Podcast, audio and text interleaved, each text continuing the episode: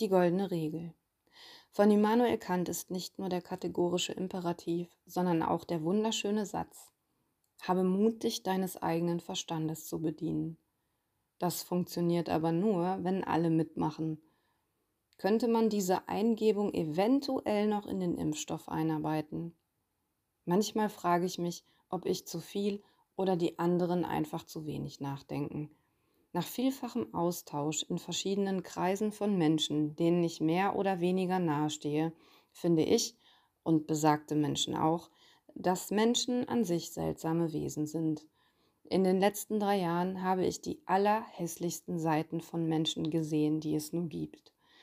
Und weil ich immer an das Gute und Schöne glaube, hat mich das schlichtweg umgehauen.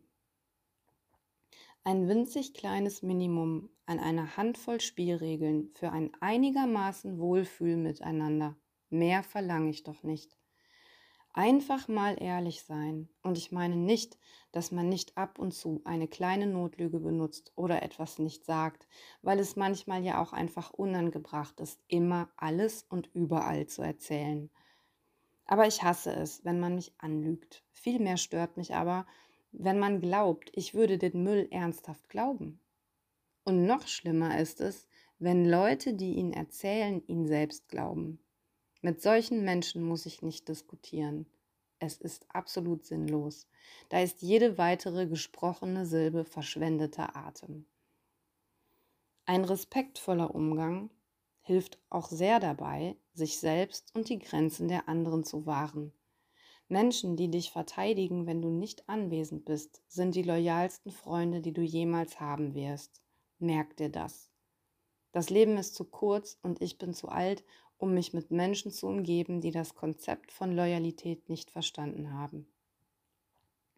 Niemand ist perfekt und jeder macht Fehler, aber dazu darf man dann ruhig stehen und sich nicht still und heimlich aus der Affäre ziehen.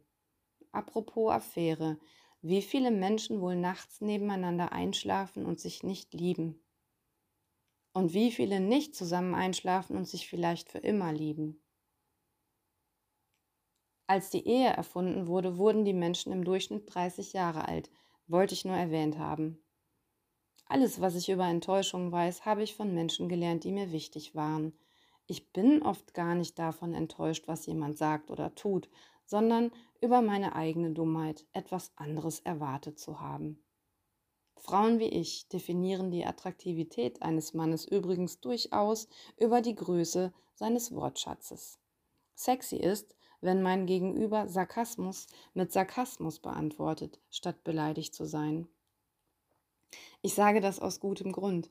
In einschlägigen Datingportalen ist es als Frau ein Fulltime-Job, sollte sie die Absicht hegen, dort den Mann fürs Leben finden zu wollen.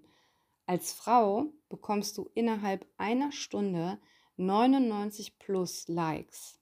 Ich kann die Zahl jetzt nicht genau nennen, weil der Counter bei 99 einfach aufhört.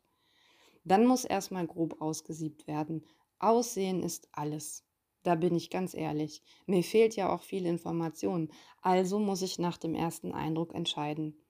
Anschließend wird nach Alter, Wohnort, Familienstand, Beruf gefiltert. Und nach stundenlanger Arbeit und weiteren eintrudelnden Likes kommt es dann eventuell zu ersten zaghaften Schreibversuchen. Ja, das trifft es ziemlich genau. Es sind Versuche. Es tut mir so schrecklich leid, aber wenn ein Mann eine Leserechtschreibschwäche und auch noch Probleme mit der Grammatik hat, kann ich mich nicht verlieben. Wenn er keinen Sarkasmus besitzt und wir nicht ansatzweise eine kleine Schnittmenge unserer Komikzentren finden können, dann verliere ich das Interesse. Das nennt sich, glaube ich, sapiosexuell.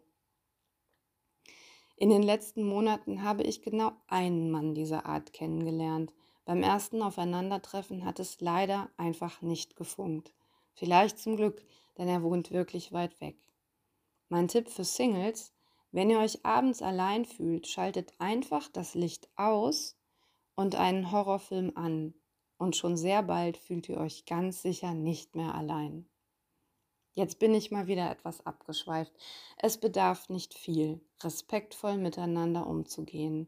Das ist wie bei Dirty Dancing. Mein Tanzbereich, dein Tanzbereich. Möge jeder in seinem bleiben und allen ist geholfen. Ich breche ohne zu zögern Kontakte ab, ohne Vorwarnung, ohne Erklärung, wenn ich merke, dass ich jemandem nicht mehr vertrauen kann. Heruntergebrochen besagt der kategorische Imperativ, was du nicht willst, dass man dir tu, das füg auch keinem anderen zu. Die goldene Regel. Dafür reicht auch eine kleine Menge Verstand. Aber benutzen muss man ihn schon selbst.